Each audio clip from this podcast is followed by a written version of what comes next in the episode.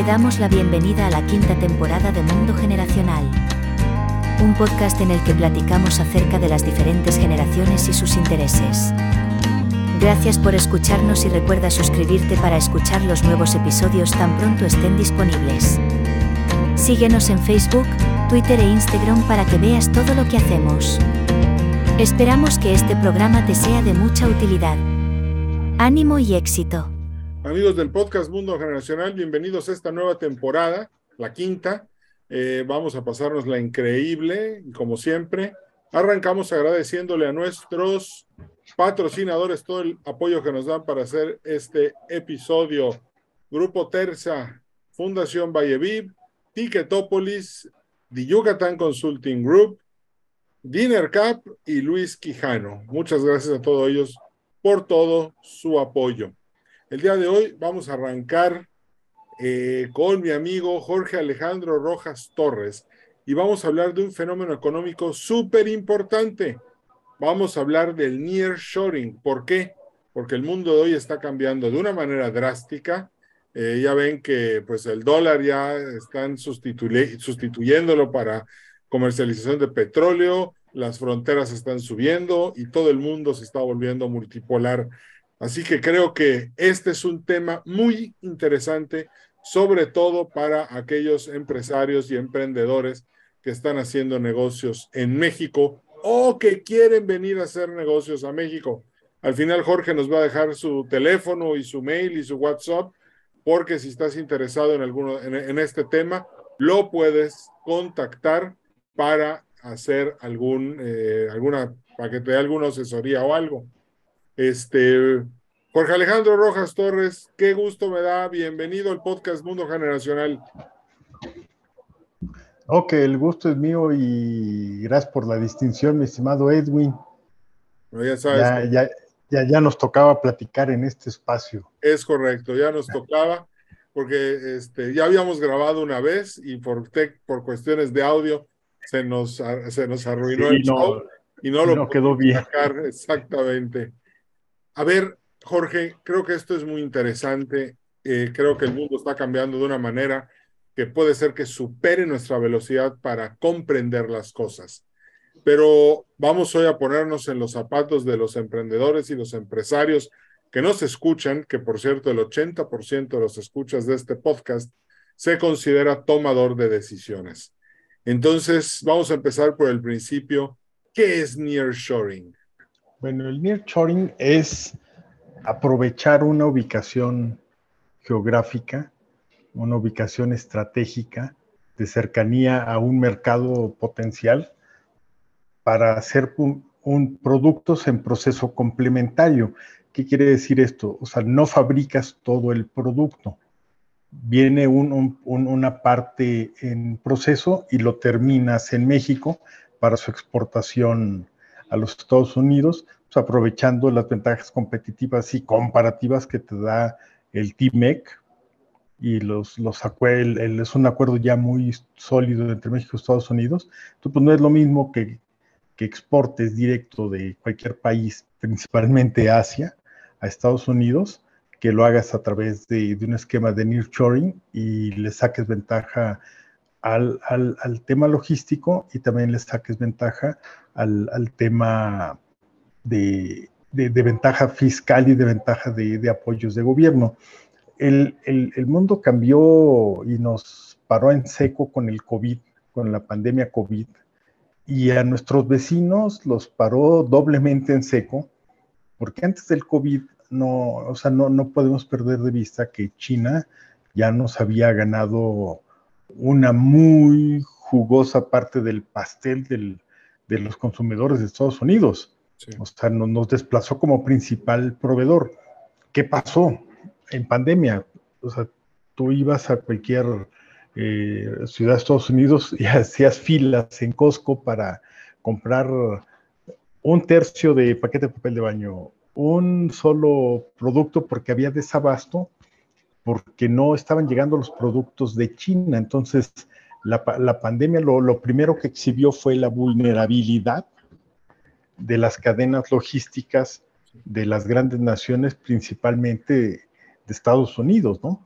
y ahí para nosotros, para México, fue una campanada así de, de, esas de, cura de pueblo, que la campanada es en la cabeza, para que despiertes, porque fue ubicarnos en una realidad.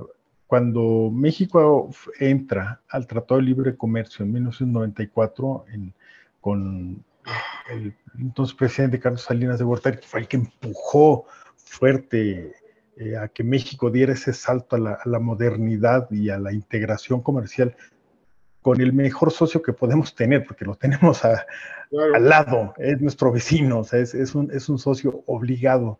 Sí, podemos pensar en, muchos países, pero Estados Unidos es obligado.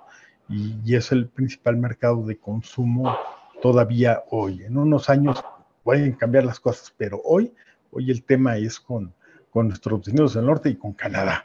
Entonces, cuando, cuando viene el Trato de Libre Comercio, tú recordarás, y a lo mejor muchos de los, de los emprendedores que nos escuchan apenas estaban naciendo o todavía no nacían, había aquel programa PITEX, aquel programa Maquila, donde empezó a florecer principalmente en el norte del país, veías tú factorías de, de maquila de ropa, de maquila de componentes automotrices, de eh, una serie de, de productos pero ¿qué nos pasó? Había un proceso fijo para el desarrollo de, esos programas y después iban a, migrar. Entonces, ¿qué no cuidamos en ese proceso?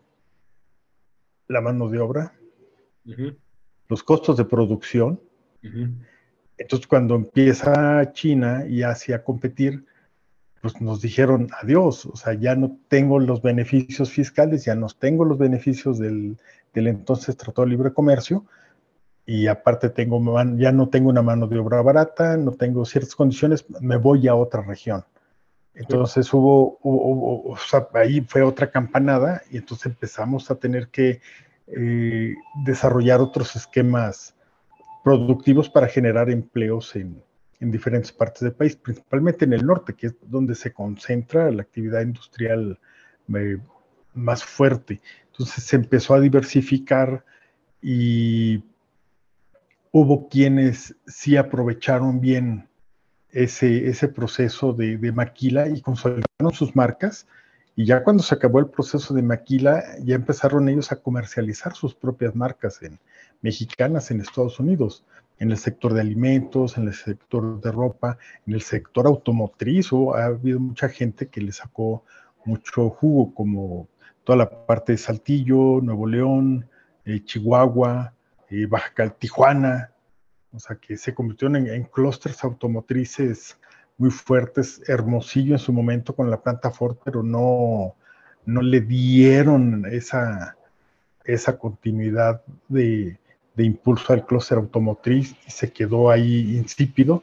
El, de Guanajuato, que a pesar de las condiciones críticas de seguridad en Guanajuato, pues sigue siendo un clúster automotriz muy poderoso poderosísimo.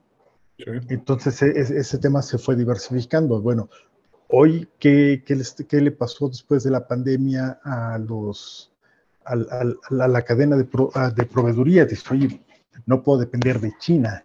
Primero por los tiempos y segundo porque empezaron ya las, las, las pugnas comerciales y políticas más fuertes entre China y el gobierno de los Estados Unidos. ¿para dónde voltean? Para donde naturalmente tenían que voltear, para México. No hay otro, no hay otro espacio. Entonces empieza a haber ese, ese furor, pero hay una simetría brutal, y lo digo así textual.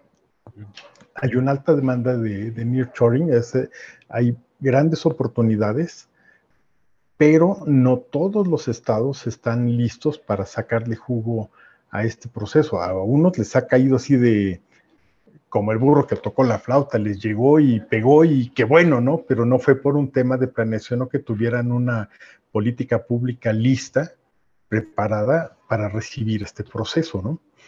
Y es, es, ahí es el, el, tema delicado de Nearshoring y todo lo que empieza a provocar. Por ejemplo, el otro día leí una nota de, de, en, Monterrey y su zona metropolitana, en lo que va del año ha subido más de 24% la renta de naves industriales por el nearshoring. Wow.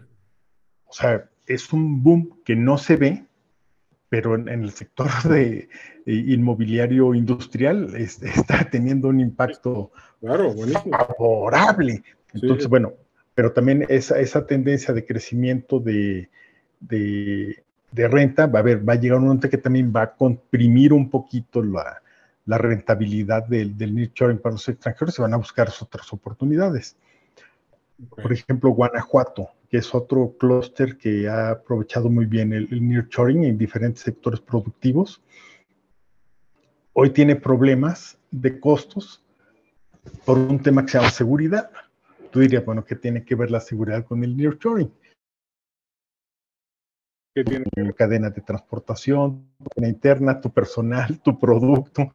Entonces, eh, hacen, en lugar de hacer una inversión en innovación o en logística, están haciendo inversiones muy fuertes en temas de seguridad, en contratar esquemas para tener el, el tema de seguridad. Entonces, aquí, si, si, tú te pones a ver los planes de gobierno, sí, todo el mundo dice bienvenido el nearshoring, pero no hay un programa como en ese entonces era el Maquila, que ve toda una estructura de gobierno y, que era desde gobierno federal y, se articulaba con los gobiernos estatales para darle viabilidad que primero jurídica y de operación y de certeza jurídica para el traslado de las mercancías a la frontera. Punto. Entonces, bueno, oye, ese es un reto, pues, no solo del gobierno federal, de los gobiernos estatales. A mí me gustaría escuchar a los secretarios de Desarrollo Económico decir, este es mi plan de nearshoring. Y a ver, tú, eh, no hay un mapeo de, de, vocaciones de los emprendedores. Por decir, a ver, ¿qué saben hacer los emprendedores? ¿Qué están buscando? Ah, bueno, aquí tengo gente que está, eh, tiene procesos de metalmecánica. Ah, oye, a ver, vente, vamos a articular. Y a ver, señores de metalmecánica, aquí tengo un clúster de jóvenes que son muy buenos en metal mecánica. Ah, ok, entonces haces esa articulación. Entonces, eh, los gobiernos estatales, si se van a dedicar a vender parques industriales, está bien, pero ese no es su chamba. Su chamba es darle la viabilidad y la oportunidad al emprendedor de que pueda encontrar una oportunidad de, de ser útil para una empresa extranjera de desarrollar en México. Y te voy a citar un caso muy, muy, muy curioso en Monclova. En Monclova, como con todo el problema de AMSA y, los problemas de violencia que, que, que experimentó esa zona, que se quedó muy deprimida, se generó un desempleo altísimo y dejó una mano de obra desempleada con altas capacidades en, en soldadura. Entonces, ¿qué empezaron a hacer? Empezaron a hacer food trucks, los carros para food trucks. Porque, es más barato producirlos en México que producirlos en Estados Unidos. Y están exportando, están mandando mucho food truck a, la zona de Texas. Y la pregunta del, millón, ¿quién les está ayudando? Nadie. caramba, o sea, tienes ahí un, por ejemplo, ese es tan solo un un caso que cito, que me tocó verlo el, año pasado, y es fecha que nadie se acerca con ellos, ni gobierno federal, ni gobierno estatal, olvídate del gobierno municipal, o sea, entonces, el, tema sí es un boom, pero puede pasarnos de noche, Edwin. Y eso es doblemente grave. ¿eh? Sí, oye, aquí, aquí, aquí me surge una, una, una, un problema mental ahorita que decías esto. Llega, ok, qué felices somos, llega el nearshoring, pero nos llega por una situación externa, no interna, es lo que, me, es lo que estoy entendiendo. Claro, por supuesto. O sea, no, no es que México haya hecho una campaña internacional para captar inversión, sino es una consecuencia de la descomposición global y de la, del rompimiento de las cadenas de inversión. Ok, ahora, ahí te va. Pero, pero, creo que lo que voy a decir es grave, pero ahí va. Hay que decirlo. Hay suficiente mano de obra especializada en el país para proveer, o sea, para, para, que, para que estos empleos se generen. Tenemos suficientes ingenieros, soldadores, estroqueladores, este... Sí los hay. Ok. Sí hay mano de obra. dispersa, pero sí la hay. Ok. Pero Sí la hay. esto va a ser en el norte, ¿no? Eh, principalmente, a ver, el nearshoring, ¿por qué significa near? Cercano, ¿no? cercano. Entonces, ¿qué es lo que ellos buscan?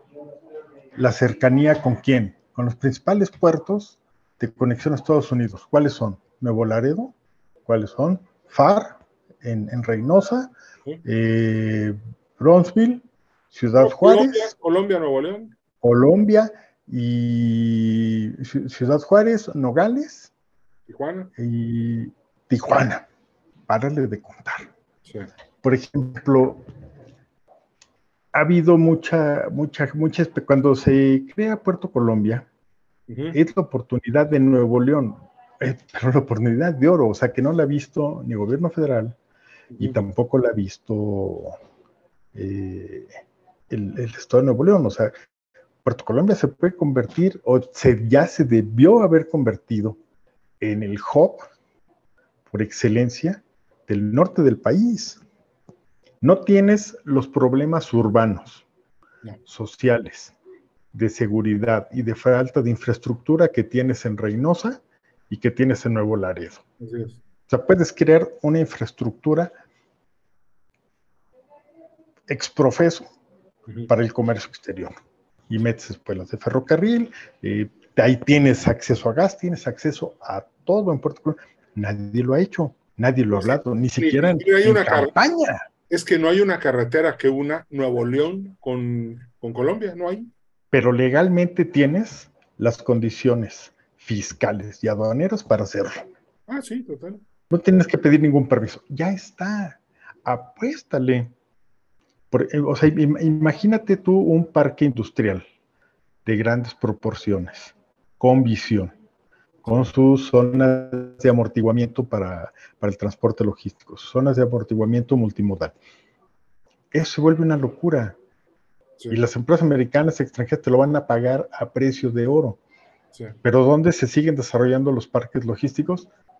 En Laredo. que es tú, la gente que nos Bueno. escucha en Monterrey, saben el, el, el galimatías, que es cruzar que Ciudad Juárez, o sea, y, o sea, y vamos, y son dos ciudades con, con, con, con problema, una de nota roja en seguridad, de complejidad urbana y de falta de infraestructura. Son competitivas, ¿por qué? Pues porque tienen la cercanía, es, es, tienen una un factor de competitividad natural, ya está dado, sí. ya está dado, y de manera histórica. Sí, sí, Pero bueno, ¿dónde están las políticas públicas que le den esa sustentabilidad? Y fíjate, te estoy hablando del caso de, de Pitex Maquila, que fue del 94 al 2000, 2002. Y después de ahí, Se acabó. Dios, o sea, se acabó. O sea, ¿cuántas maquilas no cerraron porque se fueron a China?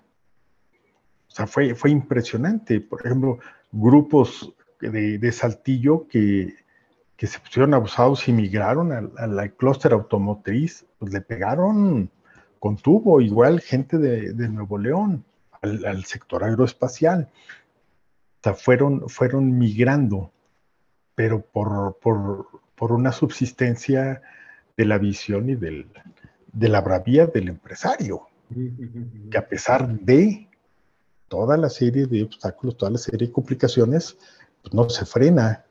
O sea, el espíritu del emprendedor, el espíritu del empresario no ve límites, ve retos y los enfrenta. Pero bueno, y si te ayuda tu gobierno, pues bueno, vamos a caminar mucho mejor, ¿no? Pero, a ver, Jorge, ahorita, por ejemplo, tengo entendido que el Bajío es la zona que más crece. Estuve recientemente en una junta. Así es. Pero el municipio que más crece no está en el Bajío, es Ciudad Juárez. Así es. Y, y a ver, nos llega el nearshoring, llegan a invertir, a, ¿ok? Eh, van a tener que llevar gente a vivir entonces a Ciudad Juárez para que pueda. Yes. Pero aquí viene Ingeniero. mi más grande: el agua, la luz, el Exacto. drenaje. O sea, Exacto. ¿cómo le van a hacer? Cómo, o sea, ¿cómo le va a hacer un municipio para desarrollar todo eso? Si sabemos que, que, a las salas se las cortaron hace 40 años. Así es. ¿Ahí qué aplica? A ver, es, es un problema de, de, integralidad de las políticas públicas, Edwin. Sí. Primero, tienes la, las, las, políticas públicas de desarrollo social. que no necesariamente es dar programas asistenciales, es generar condiciones para que la gente tenga una movilidad hacia la prosperidad, para la prosperidad a partir de la generación de riqueza, de integrarse a, cadenas productivas, a cadenas que generen dinero. Luego, tienes la, ordenanza de una política económica. Luego tienes las ordenanzas estatales y municipales en los planes de desarrollo. O sea, los planes municipales de desarrollo en México son, son una burla. Contados municipios eh, hacen un verdadero ejercicio de plan municipal y lo cumplen. Y lo hacen valer y lo respetan y, controlan sus, temas. Yo creo que el, tema de la sustentabilidad eh, lo hemos dejado de paso como una tarea que, no queremos cursar en México, porque, porque no nos interesa, pero nos, ya nos rebasó. Porque dices tú, o sea, ¿dónde vas a sacar agua para el crecimiento en Ciudad Juárez? Ciudad Juárez es la, quinta ciudad más grande del país. Y, no da, señales de disminuir su ritmo de crecimiento. No, no, no. Pero vamos, no es porque digas tú, wow, Ciudad Juárez, number one, como decía Juan Gabriel, no, no, es porque tiene el paso. y porque del paso te tienes Nuevo México, tienes Arizona y, tienes la zona centro del, país. Tienes, el tienes acceso al supercorredor de Norteamérica. Esa es su virtud no porque tenga unas condiciones impresionantes de infraestructura, o sea, está rebasado. Claro. Es como Por ejemplo, ahora tiene la playa que tiene. Listo. Así es. Exacto. Exacto. Bueno, y fíjate, pero, sí. no es que tengo, tengo, me acabas de hacer pensar en otra cosa. Suponiendo que tuviéramos una política pública muy clara impulsáramos las APPs de las cuales yo soy fan, ya, les, ya le he dedicado dos, tres episodios a este podcast y pudiera... ¿Qué ha funcionado? ¿Qué ha funcionado? No, no, claro, claro, yo, yo, yo, yo, yo, yo, he vivido eso en persona, yo he trabajado ahí. Pero a ver, las necesidades entonces de educación van a cambiar. Totalmente, ya cambiaron. Bueno, de hecho ya cambiaron, ya necesitamos... Que no se han ajustado es otra cosa, pero ya cambiaron. Entonces, ¿qué necesitamos? ¿Más matemáticas y más ingenieros? Pues más proceso de innovación, más integración a, cadenas productivas, pero en serio. Sí, en serio. tenemos que buscar, mira, es, es lamentable, vas viendo diferentes partes del mundo como hay un derroche de talento mexicano en todos lados. Bueno, ¿por qué se va ese talento? Porque aquí no tiene oportunidades. O sea, no, o sea, son, son oportunidades muy, muy cortas. Si tú revisas hoy cómo están las condiciones de, los fondos pymes, de los fondos emprendedores, bueno, nos vamos a poner a llorar aquí porque... de hecho, la, pregunta es... están desfondados. ¿Existen, todavía? Yo sé que el INADEM ya no existe. No, ya no existe y bueno, era un, era un, un proceso que tardó mucho en crearse contó con mucho apoyo de los empresarios y bueno, hoy no lo tienes, entonces se vuelve, se, vuelve crítico. Quiero, quiero hacer un, caso que no, si, si no lo aprovechamos bien, y digo no lo aprovechamos como país y no lo aprovechamos como zona norte del país, es el fenómeno de Tesla. Sí. O sea, Tesla llega por la ventaja competitiva de Nuevo León. Totalmente. Punto. O sea, ahora sí, duélale a quien le duela, o sea, era la mejor opción Nuevo León. Y tienes a dos horas el cruce de, de Nuevo Laredo. De, Nuevo Laredo. Wow. Imagínate si le hubieras puesto esas condiciones a Tesla en Puerto Colombia. Te las compra de volada, o sea, le, le quitas, le, le quitas una complejidad enorme del cruce logístico y, para desplazar sus mercancías. Una de las promesas de Samuel García en campaña fue construir la carretera La Gloria Colombia. Claro. Que es que ya no, ya el, el, que va manejando nunca va a entrar a Tamaulipas. Su oferta era no entrar a Tamaulipas, seguir dentro de Nuevo León y estar protegido por la Guardia Civil durante, la Fuerza Civil, perdón. Todo tu trayecto y te quitas de broncas. de broncas. Pero y la, pagas. Sí, no, y pagas el puente y pagas. La pagas. Claro. Sin broncas. Pero yo, yo conozco a los yo soy mitad de regiomontano y sé que todos lo van a pagar. sí, por supuesto, por supuesto. Y aquí regios y no regios, ¿eh? Sí, sí, sí, regios y no regios. Porque he visto, están los de están los de San Luis, están los de Coahuila, están los de... Sí, sí, o sea, eso es un círculo de... Sí, y, y, y bueno, aquí viene el detalle. ¿Qué falta para diseñar estas políticas públicas que puedan aprovechar al máximo esto? Porque no quiero que dentro de Dios mediante en el 2030 hagamos un podcast tú y yo otra vez antes lo vamos a hacer, pero que el de 2030 se llame ¿Por qué no aprovechamos las oportunidades de 2023? No quiero que pase eso. ¿Qué hay que hacer? Mira, tiene que haber una gran convocatoria, pero gran convocatoria amplia, incluyente, pero sobre todo respetuosa. O sea, no importa que seas de un color, del que sea, de una ideología, si tienes dinero o no tienes dinero, a ver, vamos a ver la, suma de talentos que los hay. O sea, hay mucha gente en México que tuvo, que viene con, unas experiencias en tema de desarrollo económico impresionante. ¿Dónde están? O sea, hay que ir por ellos, hay que invitarlos, hay que convocarlos, hay, hay que hacer no, no foros, hay que ser fábricas de pensamiento, hay que ser think tanks para generar verdaderas ideas que el, y que el gobierno se comprometa a participar. No nada más que hagamos el gran foro y ah, aplausos y qué bonito. No, no, no. Que haya un, compromiso vertebrado para que se genere una política pública virtuosa, concurrente, con todas las participaciones que tienen que estar ahí, sin discriminar y sin quitar a nadie, hasta la voz incómoda, pero que la necesitas tiene que estar ahí. Y después la, una, voluntad a prueba de balas de los tres niveles de gobierno. Claro. A rajatabla. A rajatabla y con una visión multianual. Sí, porque lo que estás diciendo. Para que el día de mañana que llegue otro gobernador, otro presidente, diga, no, eso ya no sirve, vamos a reinventar. No, no, no, señor, aquí hay un plan, hay una visión y esa visión se respeta y se ejecuta. ¿Qué le va a aportar usted? Punto.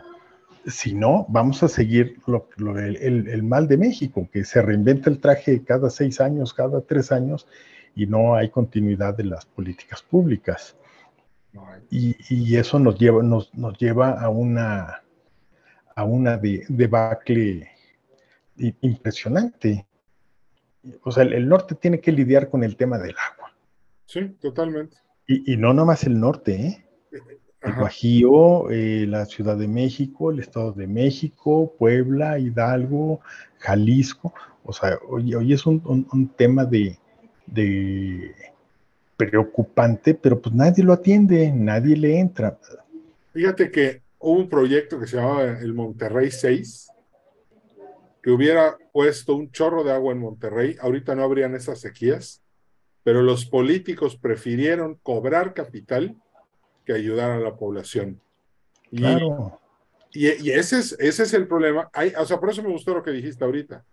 O sea, tiene que haber una política blindada para que sea un plan de largo plazo y no entren a querer meterle el dedo al pastel cada, no, no cada seis años, cada tres. O cada que se les antoja, cada que un cambio de titular. Eso ya no puede ser en México, porque perdimos la década de los 70, la de los 80, la de los 90, los 0, los 10 y ahora vamos a perder los 20, no puede ser. Así es. Ya chale. por ejemplo, la, en materia de tecnología de la información. Porque hay empresas de México que son altamente exitosas. Porque lo hacen offshore. Claro. a pesar del gobierno, de, a pesar de las condiciones, es un entorno virtual y tienes empresas altamente exitosas en todo el país, pero e, ese tipo de sector productivo así lo, lo favorece, pero los otros, y, es, es, para una mano de obra altamente especializada. pero el, empleo de nearshoring para, para la base, para, para, para, para, diferentes puestos, pues tienes que poner las condiciones y tienes que empezar a capacitar otra vez a la gente.